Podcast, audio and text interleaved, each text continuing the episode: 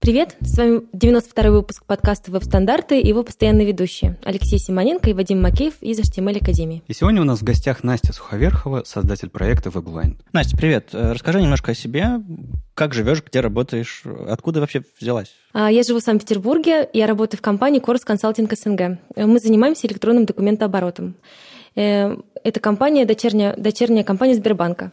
А, я работаю проектировщик веб-интерфейсов, я их проектирую и верстаю. Ну, то есть ты где-то посередине между дизайнером и кодером? Как-то так, да. Окей, э, таких птиц у нас еще не было. Э, это интересно, потому что мы сами пытаемся соединить эту историю всякими метапами, конференциями, там, Питер CSS Conf, типа и дизайнеры, и, и кодеры, и что-то вот около интерфейсное. Рада тебя видеть у нас. Да, спасибо. Ну вот, мы еще поговорим о проекте Насти э, WebLind, но традиционно начнем с событий. Мы продолжаем готовить ВСД в Киеве. Конференция пройдет 4 ноября. И, соответственно, программа уже почти-почти готова. Мы на неделе вам в понедельник расскажем, что именно там будет. 10 а, докладов, как обычно. У нас уже анонсировано, по-моему, штук 5 а, или 6. В общем, мы подкинем все остальные в понедельник с выходом подкаста. Следите. Ну и, конечно же, места давным-давно кончились, и поэтому, если вы зарегистрировались, вы не забывайте об этом, что в субботу, 4 ноября, будет конференция. Ну, еще новости из Киева. Э, те же самые ребята, ну, почти те же самые ребята, которые помогают организовывать Web Standard Days в Киеве э, в мае 24-25, то есть в следующем году, организуют конференцию со сложным названием. Леша, сможешь его произнести? А, ну, давай я попробую. Love frontend? YGLF его называют. А, надо было сокращенно. Нет, сокращенно я не смогу. Ладно, извини, что я над тобой издеваюсь. Эм, в общем, да, есть такая конференция со сложным названием, и э, в конце октября она проходит в, в Тель-Авиве. А, поскольку ее помогает организовывать а, команда с израильскими корнями VIX, а, ну, вы, наверное, знаете, редактор интерфейсов, Dreamweaver в вебе, ну, что-то типа того, VisiVic, так называемый. И, собственно, VIX помогает нам делать ВСД в Киеве, они делают конференцию в следующем году, ну, точнее, помогают организовывать эту конференцию в Израиле, и вот в Украине тоже. Двухдневная конференция, большая, так что я думаю заехать, но, но пока на 100% конечно не уверен. Нужно посмотреть на лайнап и, и вообще. Но э, люди, которые это, ее делают, вызывают, конечно, уважение. Так что я им, я им доверяю. А ты думаешь заехать в Тель-Авив? Не, в Тель-Авив я уже не заеду, потому что это 30 ну, то есть конец октября, а сейчас уже конец октября. Поэтому это типа на следующей неделе или как, когда это происходит. Это Всего... вот буквально через пару дней. Ну вот да, уже не дают до Тель-Авива. А вот до Киева и до мая, в общем-то, доеду. Но вообще идея проведения конференции в Тель-Авиве, она, в принципе, имеет смысл, потому что, ну, если говорить про Россию, то у нас безвизовый режим а, ну, да, с Израилем. Да, да. Ну, на самом деле у Израиля очень хороший режим э, визовый со всем миром, ну, кроме некоторых арабских стран, понятным причинам.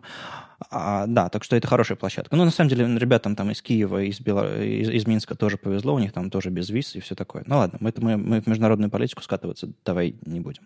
А что еще интересного? Эм, прошел Chrome Dev Summit в Сан-Франциско, и это не просто какая-то конференция на другом конце света. Это очень большая история двухдневная о том, как компания Google разрабатывает что-то для веба.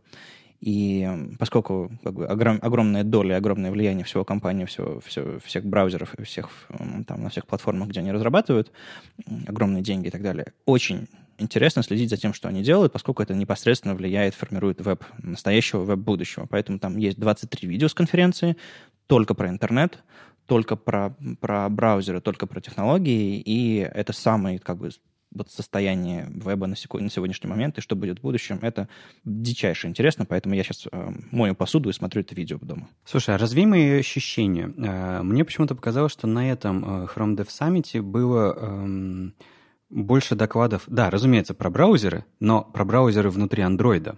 А, разве мои ощущение, что это было, что тут не было перекоса в, мобиль, в, в мобильную составляющую, в PWA, которые были на, которые в мобильном, ну и, и очень много вещей именно, которые ребята делали для, для андроида на самом-то деле. Ну, мне кажется, перекос э, в мобильные, в принципе, это тренд. У нас э, количество посетителей интернет-сайтов с какого-то, по-моему, уже по-моему, с 2015 года или около того, с мобильных платформ гораздо больше, поэтому оно, ну, десктопы в интернет ходят меньше, факт.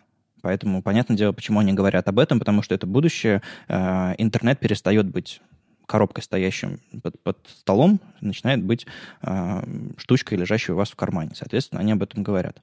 Кроме того, у них есть операционная система Android, операционной системы Google у них нет. У них есть хромбуки, но это отдельная история. Это, в общем-то, не важно. А у меня вот раз уж ты, Леша, пошел в эту сторону, у меня тебе, Настя, вопрос. А доводится ли проектировать больше интерфейсов для мобильных, или, или это какая-то адаптивная история, или как это все происходит именно в твоем мире? Ну, допустим, если говорить про сайт WebLine, там есть мобильная версия, и это было обязательным условием нашей работы с Артемом. К сожалению, так случилось, что мы как-то в конце диплома об этом думали, и мы дорабатывали мобильную версию уже очень быстро и на коленках. Что касается работы, сейчас, к сожалению, мы меньше работаем в сторону э, мобильных версий, но, конечно, собираемся это делать, потому что мы понимаем, что это очень важно. Ну да, WebLine, он же просто mobile first, насколько да, я понимаю. Да. То есть он э, просто адаптивен, да, просто да. хороший сайт. Подожди, как можно делать mobile first в конце? Um, так получилось. Иногда случается. Но ведь это не настоящий mobile first, это mobile last какой-то получается. Не все в жизни идет как тебе хочется, Леш. Ты знаешь, ты как руководитель компании вообще бизнеса, и ты в студии работал, ты знаешь, что иногда мобильную версию это случается в самом-самом конце. Ну, да-да, ладно, согласен. В общем, посмотрите видео с Chrome Dev Summit.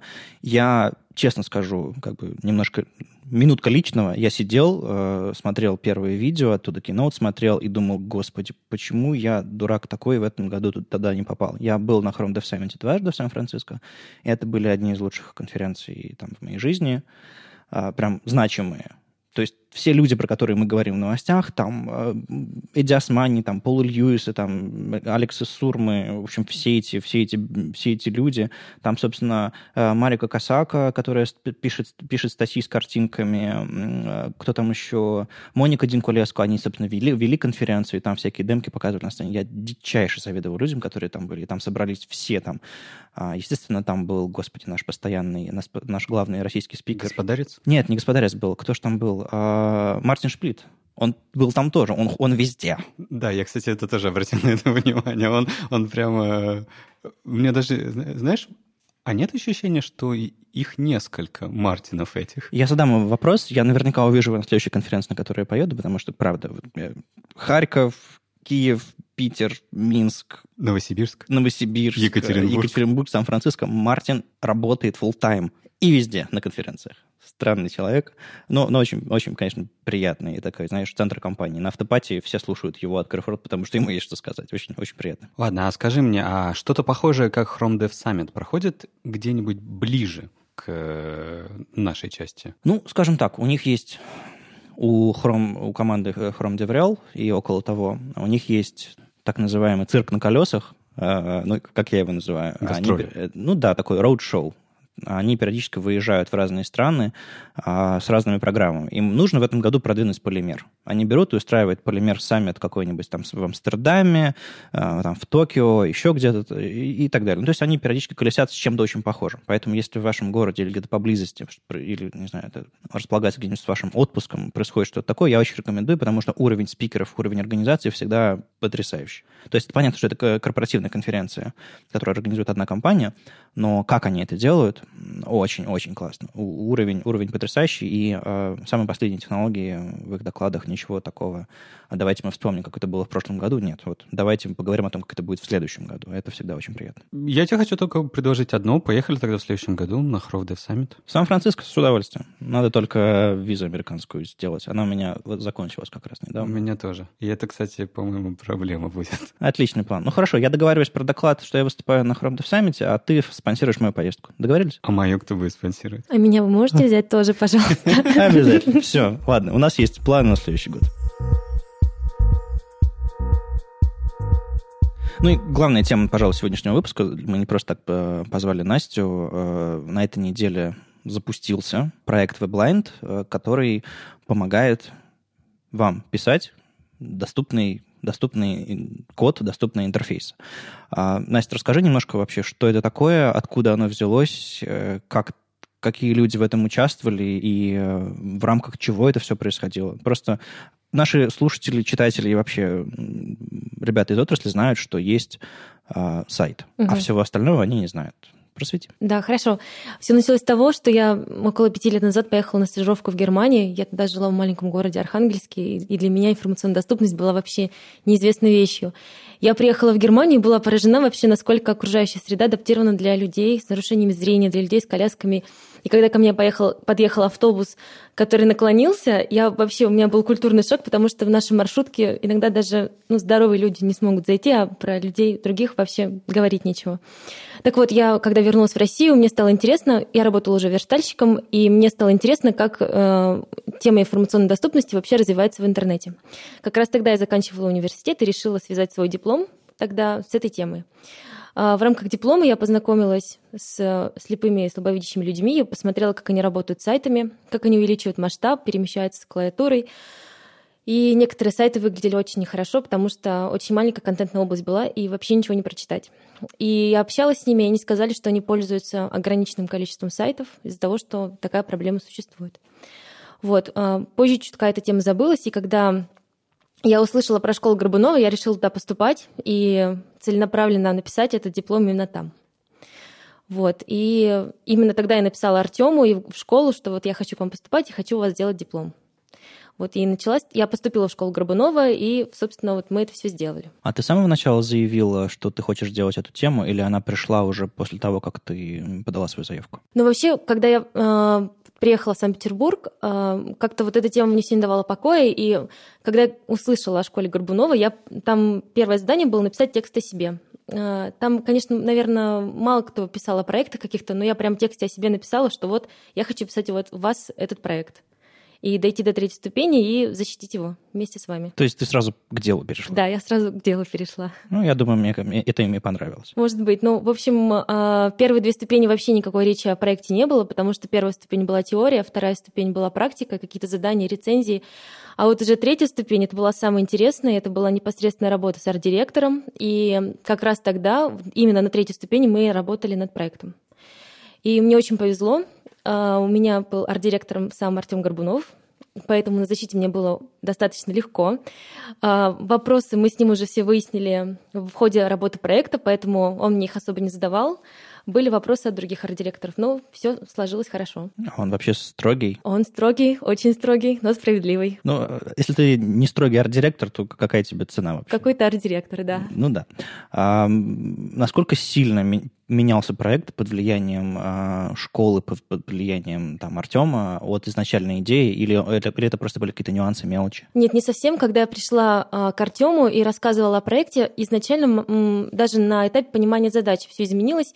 Потому что я твердила о том, что этот сайт для людей с нарушениями зрения, говорила о том, что я хочу помочь слепым, слабовидящим, спасти мир, но Артем сказал, давай-ка мы с тобой чуть-чуть притормозим, и и сказал мне о том, что этот сайт мы делаем в первую очередь для разработчиков. То uh-huh. есть а, я не могу помочь слепым и слабовидящим, людям с нарушениями зрения только с помощью этого сайта. Нужно, конечно, работать с разработчиками в первую очередь. Ну да, то есть чтобы им было проще в среде интернета да да. Не, я просто хотел сказать, что он абсолютно прав в этом смысле. Ты, этот сайт должен помогать другим людям делать хорошо для слабовидящих людей, а не самим слабовидящим людям. Поэтому а, это очень верно. я хотел еще один момент сказать. Вот Вадим тебя спросил, насколько влияние было э, школу Горбунова на угу. это все.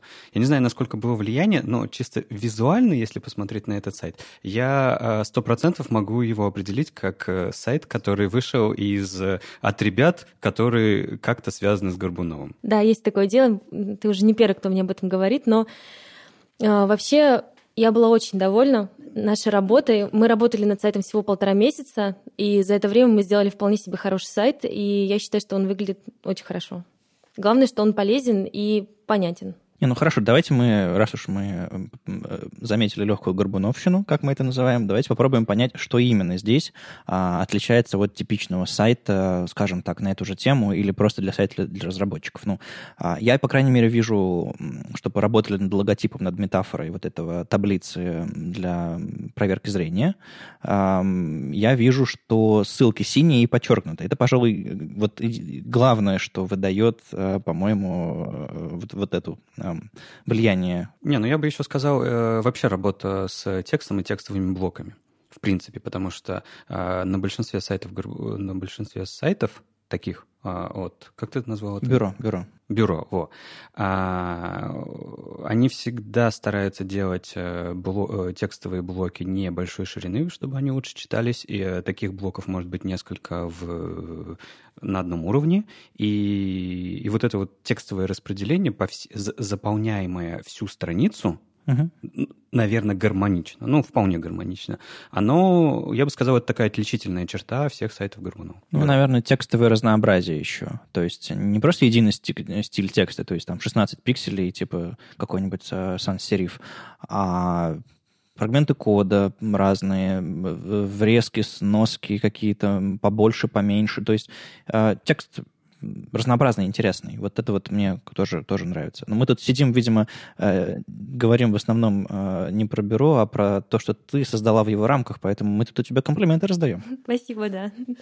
Ну, на самом деле, э, очень многие говорят о том, что сайты бюро — это белые сайты, и на них э, вот именно вот важный момент — это если текстовый сайт, то это белый сайт обязательно, и там большое внимание уделено типографике. Мы очень много с Артемом работали над ней. Там до каждого пикселя мы с ним смотрели. На самом деле, может быть, это не очень заметно, но я вам точно скажу, что если вы, допустим, проведете базовые линии, то справа вся, вся вот эта таблица будет выровнена заголовком. Это вот это прям мы до каждого пикселя все выравнивали. Окей. Okay. На самом деле еще важный, важный момент, что я убедил Настю положить э, сайт на GitHub, э, не просто на GitHub, а в организацию веб-стандартов, э, чтобы сообщество помогло с ним что-то сделать. Не в смысле у сайта проблемы, надо срочно с ним что-то сделать. А в смысле, что тут же пришли люди, какие-то опечатки, какие-то неточности поправили, как бы при запуске у всех такое бывает, а никто не защищен.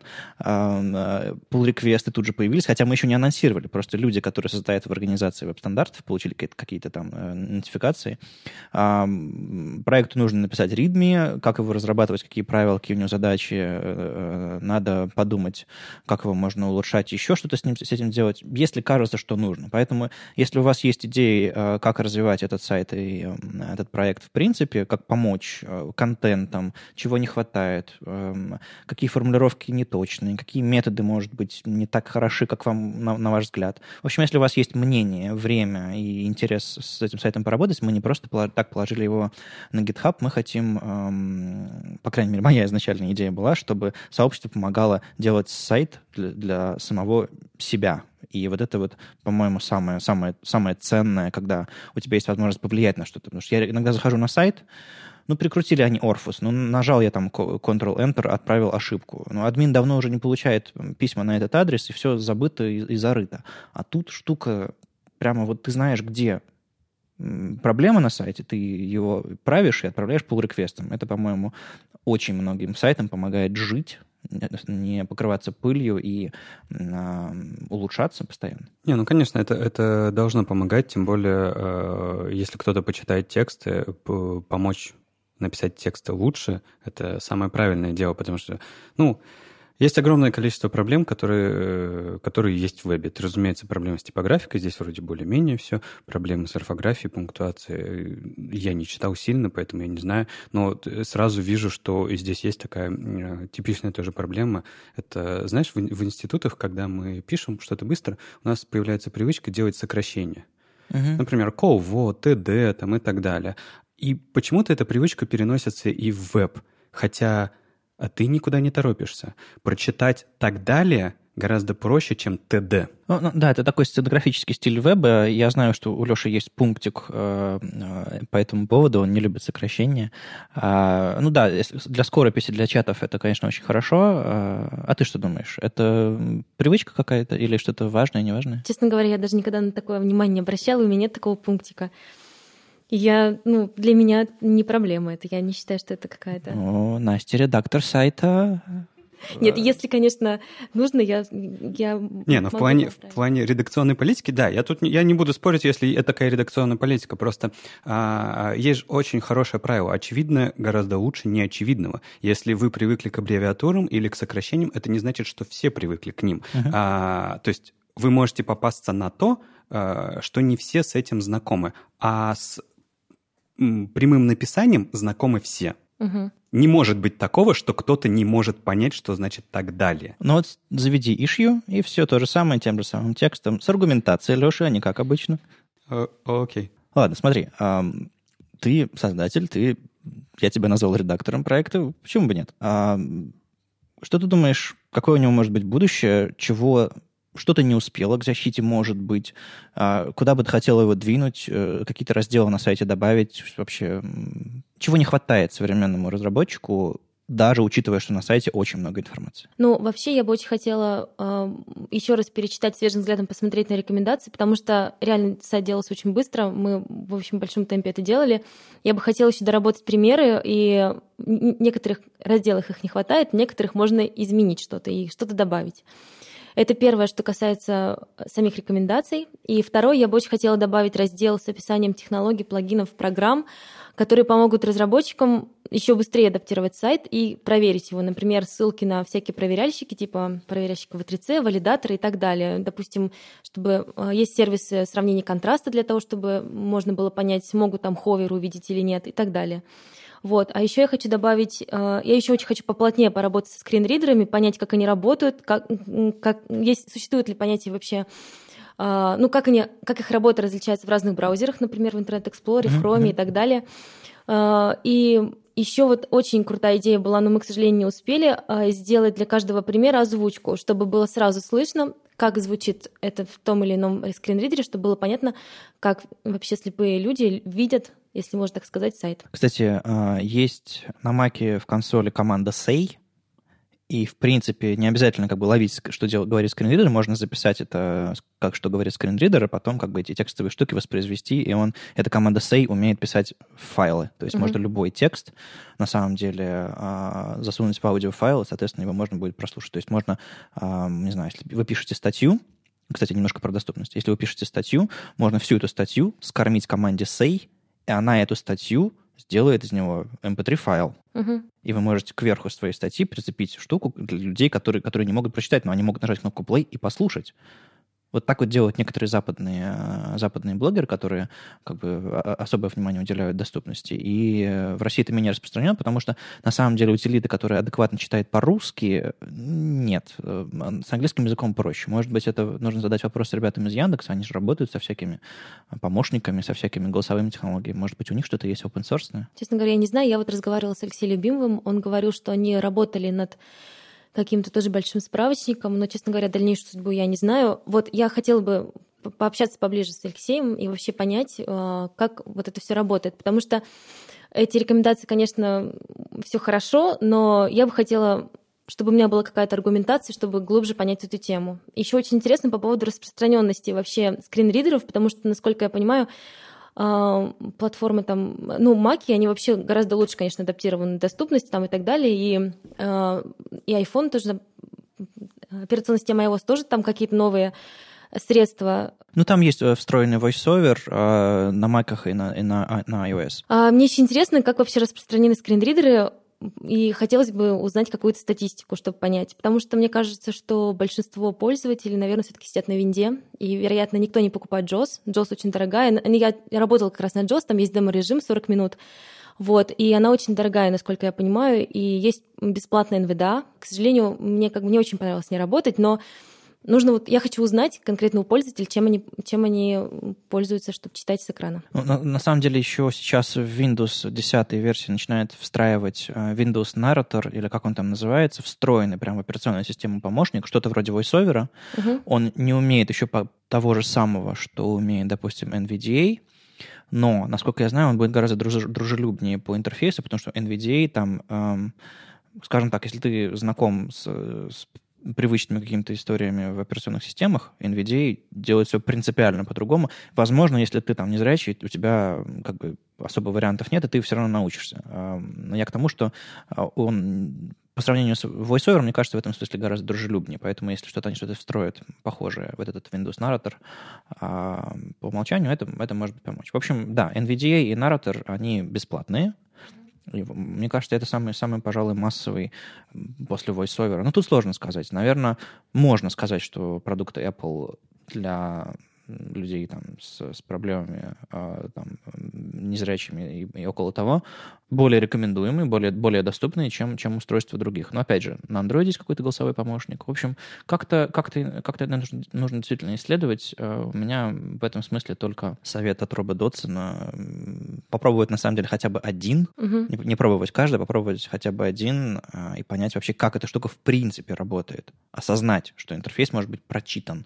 По интерфейсу можно пройтись клавишей Tab и а не кликнуть мышкой и увидеть, как оно выглядит. То есть вот этот вот момент, если разработчик понимает, это уже огромное, огромное, огромный шаг в эту сторону. Ну вот интересно то, что после защиты ко мне подходили люди, спрашивали, а что, правда слепые пользуются сайтами и они читают? Я говорю, ну да, да. Если говорить про доступность интерфейсов, мы этот сайт сделан для разработчиков, фронтендеров, которые непосредственно реализовывают интерфейсы. А насколько вообще эта идея распространена у людей, которые проектируют интерфейсы, а, даже не столько про UX, скорее, которые рисуют интерфейсы, потому что очень часто у интерфейсов, из того, что я вижу, у них нет состояний активных, сфокусированных, и разработчикам приходится либо придумывать это самим, либо просто забивать. Ну, скорее всего, а, что касается именно дизайнеров, которые рисуют, здесь есть рекомендации касаемые дизай... Э, контраста цветов. А, то есть нужно соблюдать определенный там коэффициент, это важно. Вот. И вот эти темы, которые с э, фокусом. Вот, мне кажется, что когда я раньше работала верстальщиком маленькой компании, да, было такое, что некоторые дизайнеры иногда забывали, ховер они рисовали, фокус не рисовали, бывало такое, и активную ссылку, и посещенную ссылку не рисовали. То есть это все по умолчанию там фиолетовый, то, что браузер сказал, то и, то и есть. Но это не всегда совпадает, конечно, с контрастом, который нужен, поэтому, да, нужно продумать все состояния. Ну, для дизайнеров, которые рисуют, здесь, конечно, меньше э, рекомендаций, но здесь касается, э, здесь есть какие-то общие рекомендации, например, по меню, как нужно назвать элемент. Это же тоже все решает дизайнер, насколько я понимаю, если нет редактора на сайте. Ну, То есть они пожалуй. сами называют. Вот, и вот эти все вещи здесь тоже прописаны. Как э, лучше, как лучше построить навигацию, э, там, как а, назвать страницу. В общем, все эти вещи, они тоже есть. Но я говорю еще раз, что больше все-таки этот сайт именно для разработчиков. Ну, я к тому, что, может быть, сделать подраздел на нем когда-нибудь, собрать э, рекомендации именно для дизайнеров, потому что э, я регулярно вижу, что дизайнеры приходят, ну, по крайней мере, скорее, в последнее время слышу больше, потому что я сам с дизайнерами особо не работал давно, что дизайнеры приходят и говорят, верстальщикам, убери этот стрёмный outline, убери вот это, вот это, вот это, вот это. Когда я кликаю, мне не нравится, что там появляется черная рамочка. Вот такие вот вещи, потому что это некрасиво когда ты кликаешь мышкой. А то, что это единственный способ навигации с клавиатуры, ну, никто почему-то не думает. А тебе не кажется, что он, э, у нас же есть э, какие-то правила или какие-то специальные сайты, которые делали ребята а, Геллер и команда. Uh-huh. А, и там, по-моему, очень много для дизайнеров именно э, предложений, советов, потому что они-то делают государственные сайты. Есть закон, который обязывает государственные сайты делать доступными для всех. И, по-моему, они это все даже расписали, как это должно ложиться на работу дизайнеров. А, ну, дизайн государственных систем, да, Геллер этим занимается, и, может быть, какие-то рекомендации можно оттуда взять, но там очень, знаешь, белый фон, черный текст, и очень формально, и очень так, знаешь, как, как ТЗ практически. А, не, не хочется рассказать с картинками, ну, в общем, в стиле веблайнда, только чуть-чуть больше для дизайнеров, которые... Потому что мы пока охватили не все звенья цепи, которые приводят к недоступным сайтам. Разработчики действительно могут, могут на многое влиять, а, даже если этого нет на макете. Но есть еще заказчики, которые это не приоритизируют, есть менеджеры, которые считают это неважными, есть дизайнеры, которые это просто не рисуют. В итоге не, не только фронтендеры виноваты. Ну ладно, понятно. Э, Настя, у меня к тебе еще один вопрос по веб и предложению. Угу. Что ты будешь делать с этим дальше? Ну, то есть, понятно, Вадим тебя спросил, как ты будешь развивать э, контентную часть проекта, но э, у тебя есть идеи, как ты э, собираешься это распространять? Потому что это ведь главная проблема. А, сделать э, такую важную штуку, максимально подробную и так далее, это ну, я бы, даже, я бы даже сказал, что это меньше половины работы, потому что сделать мы все можем, в принципе, если потратим на это время. А донести эту идею до каждого, вот в чем проблема основная. Да, я поняла вопрос, и этот вопрос был тоже на защите. Я вот могу сказать, что вот на нынешнем, здесь сейчас Я не знаю, как я буду дальше распространять этот сайт, потому что э, Вадим мне очень помог распространить это в рамках веб-разработчиков и сообщества веб-стандарты. Но что будет дальше, я пока не знаю, потому что есть сайт, но наличие такого проекта, как WebLand, не означает, что все сразу побегут делать. И я надеюсь, что я буду дальше его как-то продвигать в, э, в поисковых сетях, чтобы там при запросах слабовидящие слепые. Но ты, но ты говоришь о том, что у человека должна э, для начала родиться потребность в этом, и потом он должен пойти поискать. Если потребности не родится, он не пойдет искать. Поэтому то, что он будет там хорошо, э, в поисковой системе будет хорошо отвечать на вопросы, показывая твой сайт, это лишь даст результат для тех, кто хочет а, этим уже заняться. А что нужно сделать, как донести эту информацию тем, кто либо не хочет, либо не понимает, зачем это нужно делать, либо вообще не знает об этом? Леш, ты сейчас включил арт-директора. Настя только что с защиты. Дай ей немножко отдохнуть. На самом деле, вот а, ты упомянул закон, и если говорить откровенно, предельно, то единственная потребность в этом, возможно, сайте есть у людей, которые разрабатывают сайты для госучреждений, потому что их это обязывает. Остальные этого, может быть, вообще не хотят делать и не будут, поэтому я говорю, что этот вопрос сложный. Я вот пока над ним думаю, и пока вот какого-то конкретного решения не придумала. Но я надеюсь, что я смогу дальше его как-то продвигать каких-то сообществах веб-разработчиков, ну, разработчиков, и, может быть, кто-то об этом задумается еще. Ну, у меня к тебе есть простое предложение. Я думаю, во-первых, э, так как мы в Академии занимаемся обучением, я думаю, мы будем использовать твой сайт и будем рассказывать о нем новым ученикам. Это решает одну из проблем. А вторую проблему, мне кажется, что мне, честно кажется, что тебе нужно регулярно э, выступать на разных конференциях, метапах и так далее. Не один раз, а регулярно. И каждый раз рассказывая так или иначе что-то, а, связывающее твой рассказ с этим сайтом. Ну, я думаю, да, что это поможет. Но пока я говорю, что я действительно только защита, и три дня прошло, и я вот э, пока еще не успела об этом подумать, но вообще идея хорошая, да. В январе мы сделаем Web Standards Days в Москве. Трансляция, запись, э, площадка на 250 человек. Не, ну я понимаю, ты, ты, ты сейчас реализуешь все свои потребности. Я тут больше про то, что а, такой момент, вы просто поймите, э, несколько раз Давным-давно я говорил про, э, с тобой, Вадим, э, обсуждали проблему а, информации про доступность. Мы говорили о том, что нет, в принципе, э, нормального места, где можно было бы в любой момент зайти и понять, как решить ту или иную проблему. Возможно, у нас появляется такое место, вполне возможно. Но проблема в том, что нужно постоянно напоминать об этом. То, что, например, Настя подготовит доклад, расскажет на одном из ВСД, это будет здорово, но это временный эффект. Это эффект не для всех к сожалению. Поэтому это нужно делать регулярно. Ну, ладно. А, я согласен с тем, что мало сделать сайт, нужно, нужно как-то про него рассказывать. Но мне кажется, вот мы сейчас записали, записываем с тобой подкаст, мы, э, нас, нас слушают очень многие, э, новости, опять же, подхватили многие, и я думаю, внутри сообщества начнет просыпаться, уже я вижу, что просыпается понимание того, что, что происходит, зачем это нужно, как бы не последнюю роль играем там мы со своими лекциями в Академии, я со своими докладами там на стандартах и на других конференциях, а, просто продвигаем эту идею опять же, в новостях рассказываем регулярно. А, мы-то точно эту тему не забросим, поэтому если у сайта будут появляться какие-то новые разделы, новые, новые идеи в, в рамках его, если сообщество подключится, тем более это будет происходить. А, мы регулярно будем об этом рассказывать, поэтому в курсе будем вас держать, конечно же. Ну, и лично для меня местом, которое, в которое я прихожу последние несколько месяцев, а, и отвечаю на все свои вопросы про доступность, стал сайт Inclusive Components. Мы про него много-много раз говорили, мы, из него, мы с него уже переводили одну статью, и, может быть, даже переведем вот эту. А, Hidden Pickering, э, очень уважаемый мой автор, я тебе вот, Настя, сбрасывал его книжку. Inclusive Design Patterns.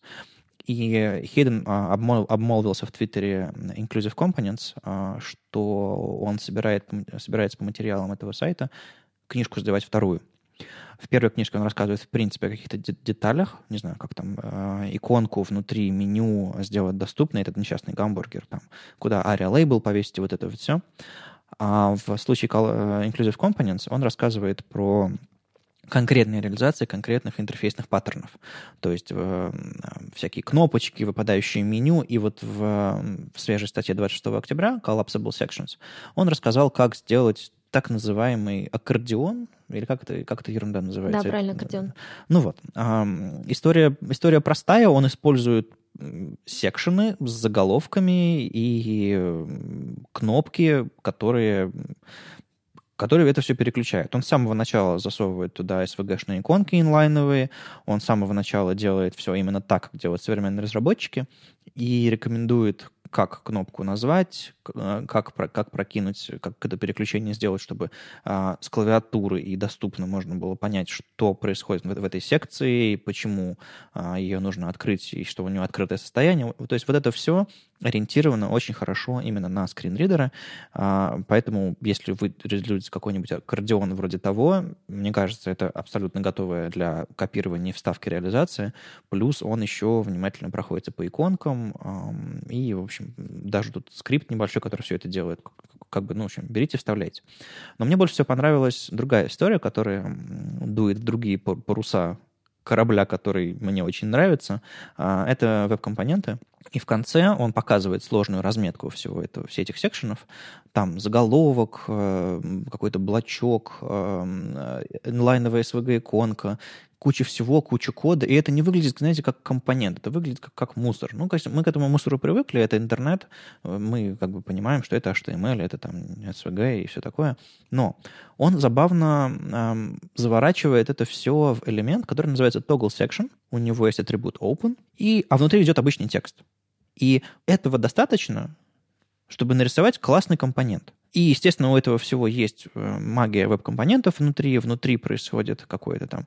Весь контент этого кастомного элемента а, кладется внутрь а, прокидывается внутрь этого JavaScript компонента. Этот JavaScript компонент э, создает, создает отдельное дерево, а, он прокидывает туда все кнопки при инициализации этого компонента. В общем-то, получается чистая, красивая, простая история. Вы написали этот тоглер – вы оформили его каким-то образом, и это все, вы можете вбрасывать его на страницу как компонент. В этом смысле мне это очень симпатично, и если вы захотите поиграть с этим компонентом, и браузерная совместимость со всеми полифилами, со всеми историями вам подойдет, попробуйте а, не просто скопировать простую версию с, с кучей кода, а именно а, веб-компонент. И, возможно, это будет ваш первый веб-компонент на, на вашем сайте. И мне, конечно, эта история очень-очень приятна. А, и, как вы видите, Heydon пробует регулярно разные технологии. Предыдущий компонент он, по-моему, сделал на React. Этот компонент он сделал на веб-компонентах. То есть он и тем, и другим, и, и Vanilla JavaScript, и все на свете очень приятная штука, надо, наверное, перевести. Кстати, один из, одним из вариантов, э, мне кажется, развития Weblind а может стать как раз коллекция вот таких паттернов.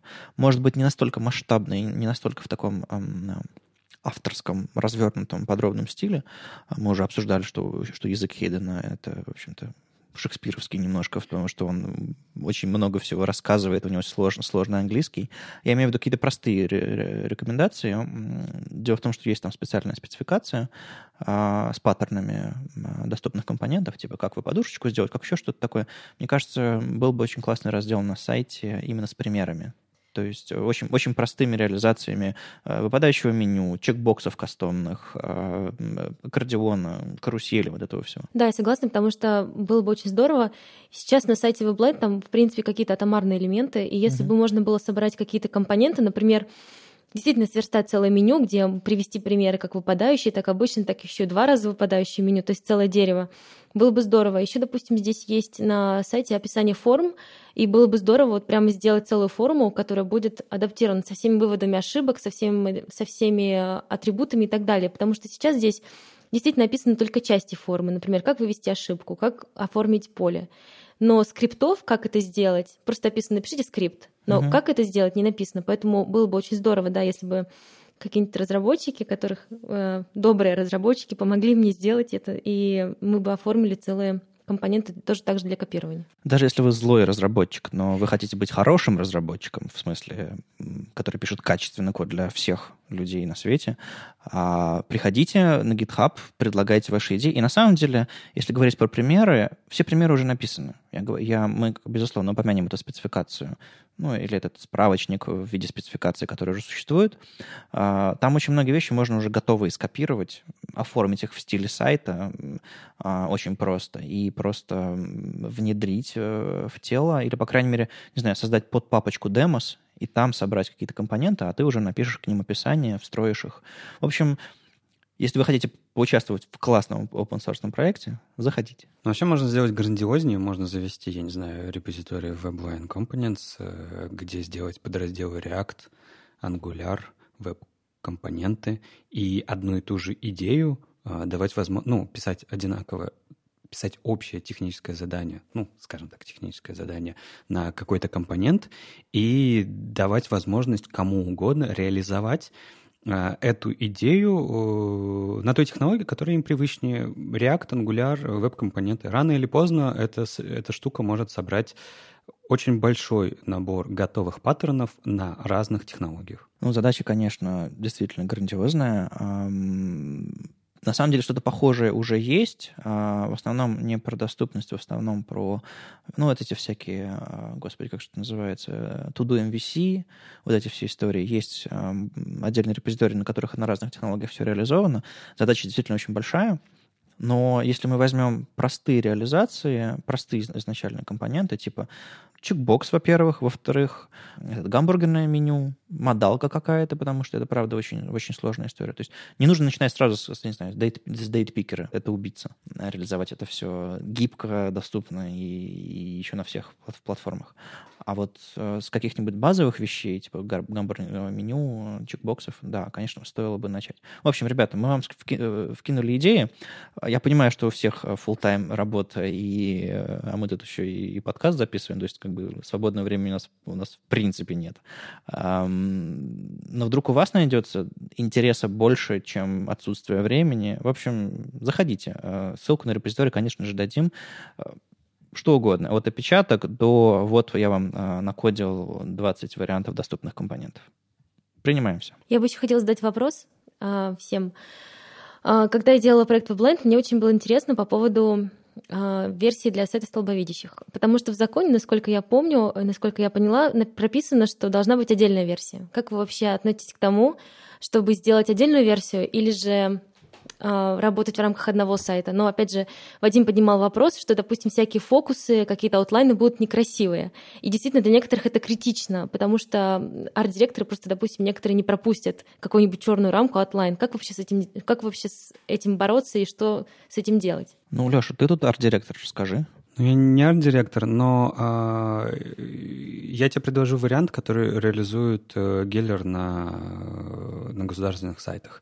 Э, они используют один и тот же сайт, угу. но на, но переключ... ну, у них есть специальный переключатель, который включает на этом сайте версию для слабовидящих, скажем так. То есть содержимое одно и то же, а просто переключаются стили, темы и добавляются какие-то компоненты. Да, то есть у них сайт по умолчанию уже достаточно доступный, угу. но, э, условно скажем, максимальная доступность врубается тогда, когда э, человек взял и нажал на кнопочку.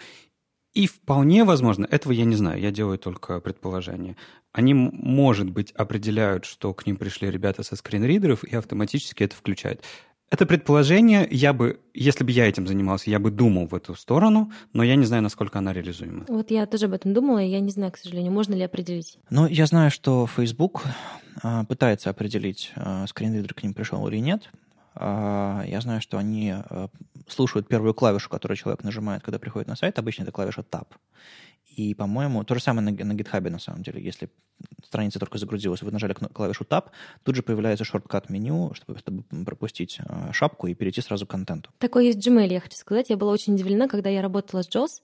Я читала вообще интерфейс, чтобы понять работу JOS, и там действительно вывалилось меню, и там были прописаны горячие клавиши.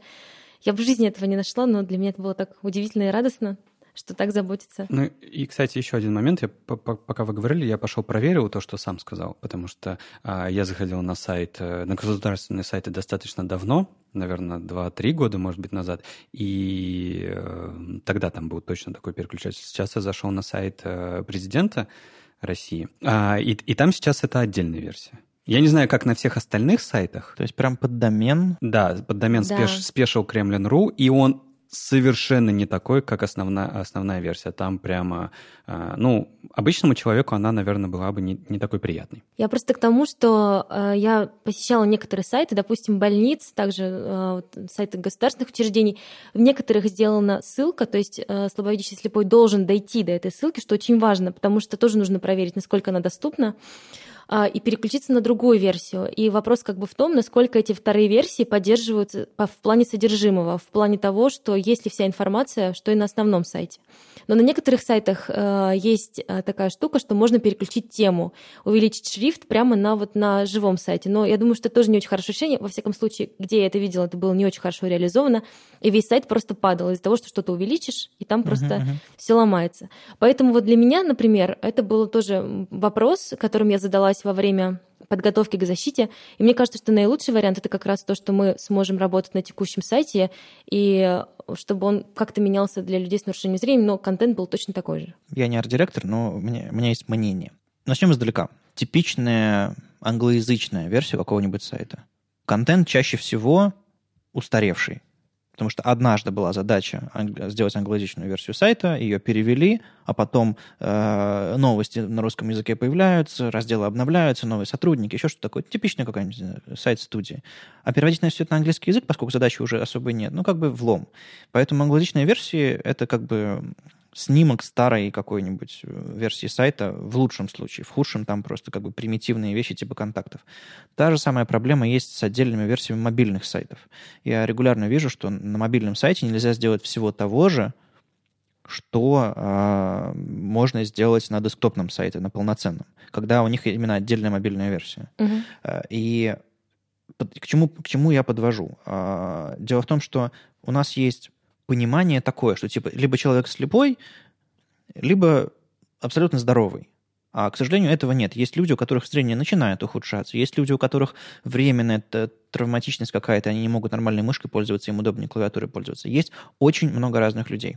И если мы скажем, вот эта версия абсолютно недоступна, а это доступно на 100%, мы разделим людей на две группы, а посередине окажется очень много людей, у которых есть либо временная там какая-то недееспособность, либо еще либо какие-то особенности, что он, он прекрасно видит, но ему с клавиатурой удобно пользоваться. И что ему делать? Аутлайнов на одной версии не будет, а на другой он будет контрастный, и ему, не будет удобно пользоваться ни одной, ни другой.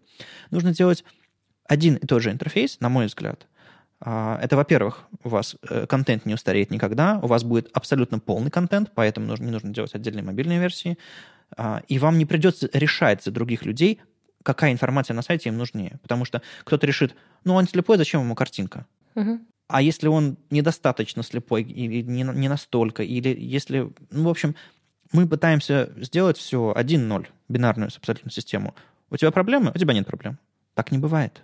Ну, кроме того, мы также обсуждали после защиты, что в принципе, например, а, допустим, пенсионеры и пожилые люди, можно тоже отнести их а, к той, а, той группе, которые ну, не, мог, не могут, допустим, там пользоваться, не, не понимают, что делать. Именно. И поэтому и для них тоже надо что-то, какое-то решение искать. Но при этом я с тобой не до конца согласен. Как, как ты не, я думаю, ты не сомневался. У нас такой вечный, чтобы ты просто, чтобы ты знал, у нас такой вечный конфликт. Даже если Леша со мной согласен, ему, ему приходится Он со мной все равно не, не до конца согласен. Про, просто ты рассказал про идею английской версии и мобильной версии. Это понятная проблема, и правда. Просто она не, не совсем а, один в один перекладывается на эту проблему. Давай будем честными, потому что контент один и тот же чаще всего. Если посмотреть на государственные системы, это один и тот же контент. Он, он по-разному оформлен.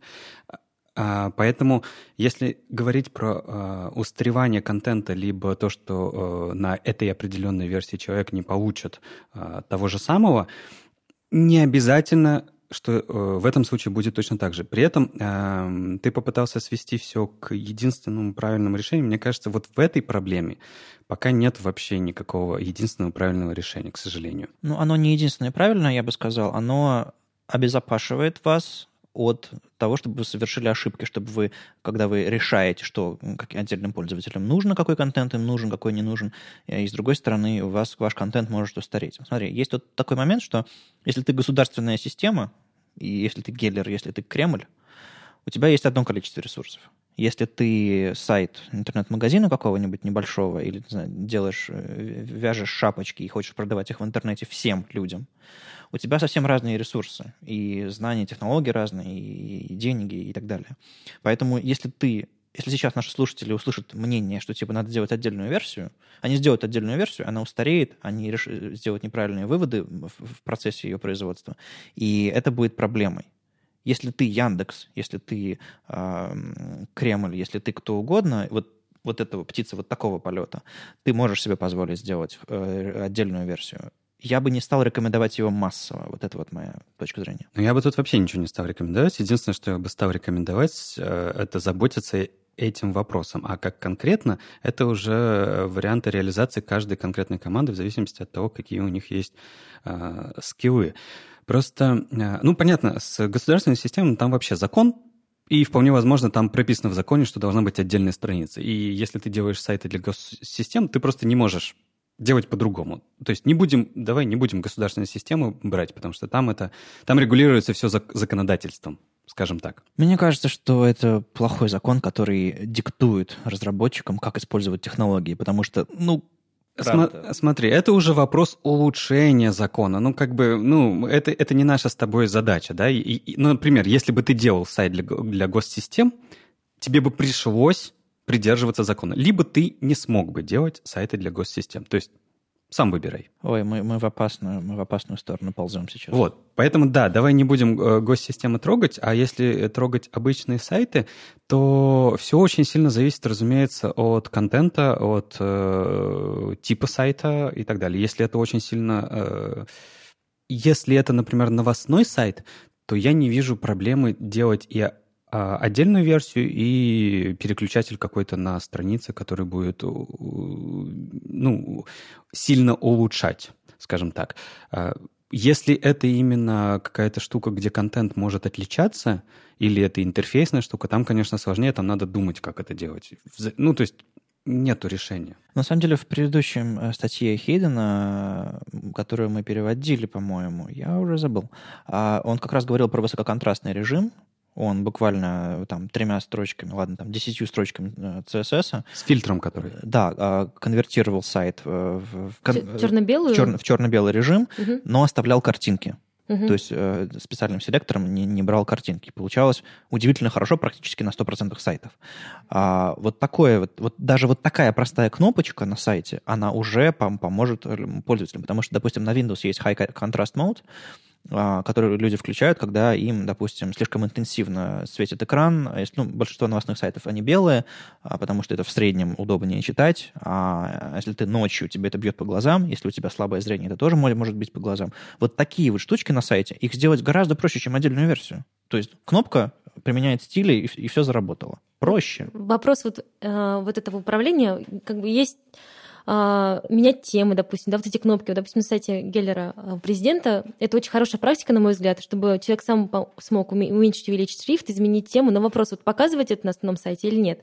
Если мы это скроем, и это прочитает скринридер, это одно дело. Но мы опять же говорим, что мы опять делим людей на слепых и нет. И, может быть, для слабовидящих или с какими-то там проблемами тоже нужно это управление, а обычным пользователям, ну, с, нормальным зрением это вовсе не надо. И куда вот эти кнопки закинуть это, на сайте? Это вопрос трейдофов. Ты, ты не можешь... Э, вот мы сейчас все втроем не сможем решить за Геллера, как, как лучше было бы понятно. сделать, потому что, я думаю, еще, э, я не знаю, сотня факторов, которые были у них, при, э, когда они решали, что они будут делать так. Поэтому, на самом деле, очень здорово, что они сделали хотя бы так. Это гораздо лучше, чем любой другой сайт сейчас в интернете. Смотри, есть эм, еще один момент. Момент имиджа, момент э, того, насколько ты заботишься о посетителях твоего сайта. Если у меня зрение единицы, все пальцы на месте и отличный быстрый компьютер и быстрый интернет, я суперпользователь. Я захожу на сайт, не знаю, Кремля, вижу кнопку сделать контрастно и сделать больше, сделать доступно, и я думаю, вот молодцы. Не, не нажимаю на эту кнопку, иду дальше, но у меня в голове идея. Вот молодцы. Это может работать как имиджевая составляющая, если ты не прячешь это. А если я понимаю, что э, у меня отвратительное устройство, на котором я сейчас, у меня, опять же, я тоже суперпользователь, но мне мелковато. Я нажимаю на эту чертову кнопку, хотя я суперпользователь.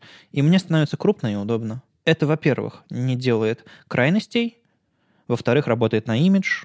В общем, ребята, мы вам э, вкинули много идей, э, как это можно реализовать. Отдельная версия, не отдельная версия, прятать, показывать, пытаться определить, э, скринридер это или нет. А ведь люди не всегда скринридерами пользуются. А, а вы уж решаете, что вам больше всего подходит. На мой взгляд, самые простые решения, они как раз, э, когда у вас один сайт и какие-то настроечки к нему максимум. А можно и вообще без настроечек. Хороший контрастный интерфейс, в котором понятно, где вы находитесь, где там экшен кнопки, где там фокус обычному суперпользователю, как я его назвал, тоже полезен, тоже удобен. Я еще могу сказать о том, что многие пользуются не только вот этими кнопочками увеличения, они просто, ну, просто увеличивают масштаб сайта. И очень многие сайты это падают, я уже говорила. Mm-hmm. И вот это тоже нужно предусмотреть. Это тоже важный вопрос, потому что даже вот такой функционал увеличения, уменьшения, изменения темы не очень важен. Люди просто увеличивают масштаб, чтобы все стало крупнее. Ну да, а на самом деле, когда у нас э, в вебе шрифты увеличивались по Command Ctrl плюсу, а многие сайты просто взрывались. Сейчас, к счастью, все браузеры именно зумят, а, viewport, и это стало немножко получше. Ну, я бы сказал, что... ну, я бы не сказал. Ну, я бы сказал, что они все равно взрываются, просто по-другому. Это, знаешь, они поменяли C4 на что-то другое. Ты, ты, ты разбираешься, знаешь свою взрывчатку. Давайте немножко поговорим про дизайн. А, мы в основном говорим про код в нашем э, подкасте, а, а тут у нас проектировщик интерфейсов, который знает, что такое код. Э, как я уже говорил, э, редкий зверь в наших лесах. А, и тут у нас на неделе была парочка статей про дизайн системы и конкретно инструмент для прототипирования Figma. И еще Михаил Колосков рассказал, как они разрабатывают интерфейсы а, в Яндекс Деньгах. А, как, ребята, почитали? Интересно? Да. Я тоже почитала, да. Окей. Um, Двигаемся к следующему. Да. Отлично. Uh, нет, у меня как раз uh, тебе вопросы именно как проектировщику интерфейсов. Какими инструментами пользуются uh, современные проектировщики интерфейсов, разработчики интерфейсов, дизайнеры, люди, которые тебя окружают на твоей работе? Я могу рассказать. У меня жизнь вообще разделилась на две части. Это Арбунов и работа. Что касается работы, у нас есть э, UI-кит, который мы сами сделали, который мы разработали, и мы оттуда берем просто компоненты и делаем из них, собственно, дизайн. То есть в этом отношении у нас э, на работе очень хорошо, и мы делаем очень быстро, гораздо более повысили производительность. В общем, в этом отношении мы молодцы. А в чем именно UI-кит? Э, какой-то конкретный софт? Ну, мы сами... Нет, у нас есть отдельный сайт, где мы сами сверстали все. У нас там есть набор контролов, у нас есть набор компонентов. Мы сейчас пишем гайды к этому всему. И вот как раз мы просто там копируем какой-то код и, ну, компонент, и собираем из них, собственно, сам дизайн. Окей, okay, то есть, а, а то есть вы работаете непосредственно с фрагментами кода, с какими-то компонентами да, готовыми. Да. А когда вы эти компоненты создавали, вы их в чем-то рисовали или... Мы, у нас есть библиотека Kendo, которую мы используем, э, и мы, собственно, мы ничего не рисовали, мы сделали просто набор. В общем, мы сделали набор э, э заголовков, каких-то там фрагментов, ну, конструктор. конструктор, да, собственно. Вот мы сделали сам конструктор. Я, честно говоря, мы вообще ничего не рисовали, потому что наш арт-директор, он э, как бы Э, рассказал нам идею о том, что рисовать очень долго, а еще потом сначала нарисовать нужно день, потом, чтобы сверстать, нужно два дня, чтобы потом проверить, еще нужно три дня. Поэтому мы все верстаем. И верстали в том числе и кит без рисовалок. Обалдеть. Я не знал, что такое бывает в реальной жизни. То есть я, я слышал об этом, я видел доклады, я слышал людей, которые пропагандируют на этом, но раз за разом в реальных процессах, в реальных там студиях, командах и, и, и подобных ситуациях я вижу снова-снова появляющиеся фотошопы, скетчи, иллюстраторы, индизайны, прости господи, и вот это вот все. А, а тут вот э, рассказывают про фигму. А я перед, перед фигмой э, хотел нас все-таки спросить. Мне просто интересно, э, так ли это, как Вадим сейчас описал, красиво. Э, то есть в вашей работе вообще не участвует Photoshop, Sketch? Ну, мы рисуем какие-то макеты ситуативно. То есть когда нужно что-то, мы Всё, рисуем. Э, этого достаточно. Но что касается основных э, основных наших интерфейсов мы используем UI-кит только. Я понимаю. Ну, то есть э, вам все равно нужен графический инструмент иногда для визуализации какой-то, да. для проверки, что именно а, визуально это будет хорошо, и давайте делать это. Ну, как бы нет. Мы рисуем в фотошопе какие-то иллюстрации, иногда нас какие-то заказы. Ну, то есть у нас а, мы рисуем какие-то вещи, которые отличаются от наших основных а, интерфейсов все-таки. То есть мы рисуем какие-то иллюстрации, картинки, представляем графи... Ну, хотя да, ты, наверное, прав. Графически представляем, как это будет выглядеть. Ну, потому что, да, все-таки два инструмента да, остается, да. и иногда некоторые вещи легче все равно попробовать да. Э, в специальном графическом. Прежде чем верстать, да, все-таки да. Возвращаясь к, к фигме, про которую я хотел поговорить, а, я регулярно стараюсь пробовать какие-то новые инструменты, и вот как раз в июле вышла Figma 2.0. Это такая история, что-то типа скетча, который работает в браузере, и там вы, естественно, не нарисуете растровую иконку, потому что это ну, не Photoshop, а, или какой-нибудь там Pixelmator, или что вы там знаете. А, это именно система для проектирования интерфейсов, но а, ну, что-то типа Adobe XD, что-то вроде, может быть, в каком-то смысле скетча, хотя в скетче тоже есть инструменты для вектора и растра базовые. И тут, кстати, тут, собственно, Роман Камушкин на Хамре рассказывает, как он эту систему организует, какие-то там, не знаю, э, какие составные части в этой системе, там, фразы, предложения. Он, по сути, берет этот э, а, как, он называется, атомик дизайн паттерн. В общем, всю эту систему, когда вы э, делаете организмы, молекулы, клетки, атомы и так далее, он просто пересказывает ее на а, на примере языка, то есть фразы, предложения и так далее.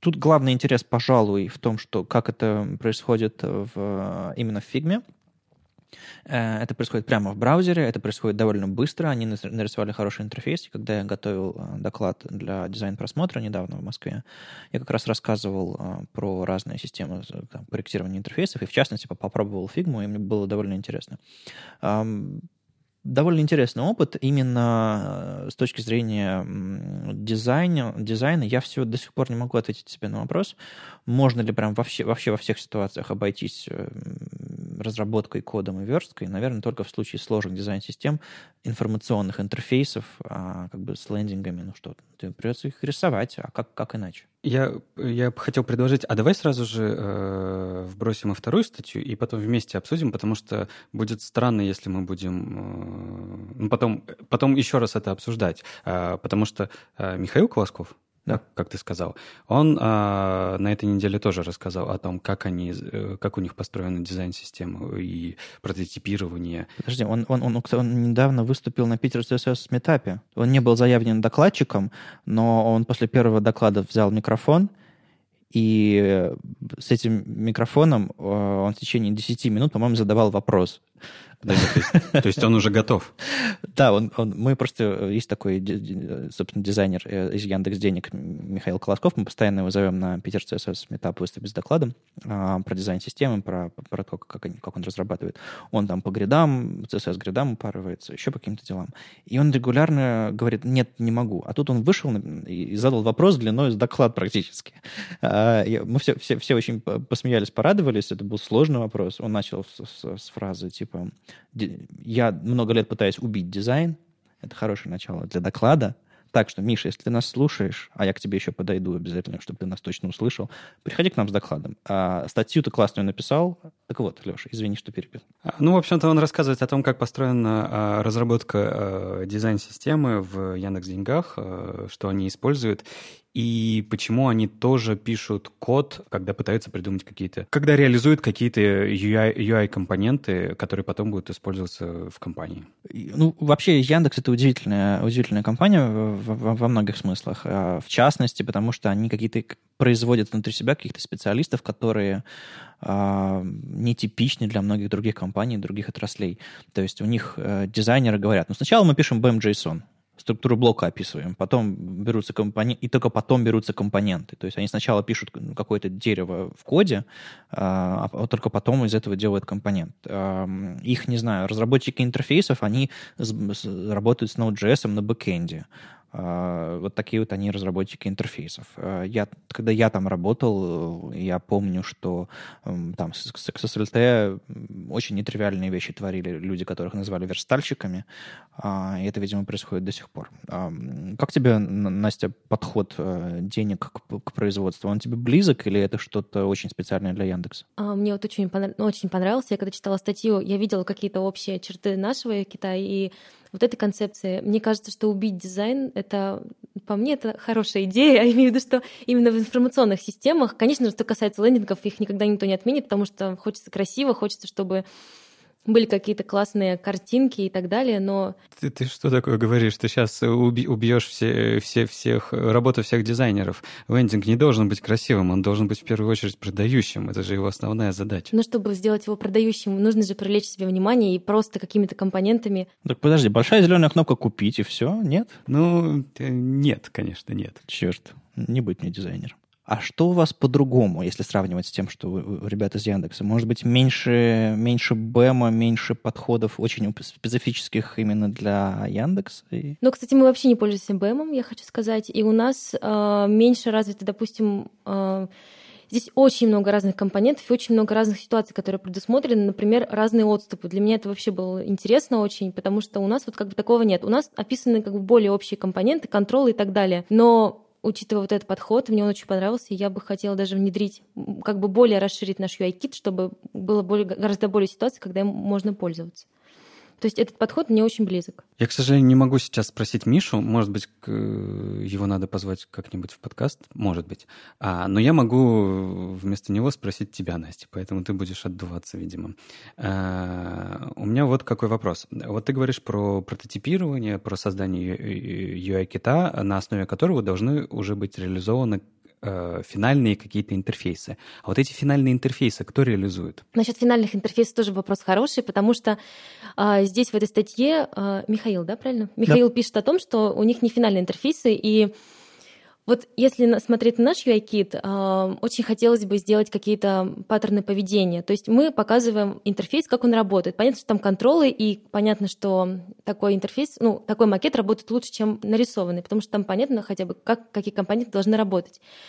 Но, на мой взгляд, вот нам э, не хватает э, описания поведения, как должны пользоваться, как должны работать компоненты в тех или иных ситуациях. А, для разработчиков а, мы сейчас пишем гайды, и там тоже мы хотим показать примеры, как именно должны работать те или иные компоненты. Я правильно поняла вопрос? А, частично, но не до конца. У меня просто был еще, э, я поясню.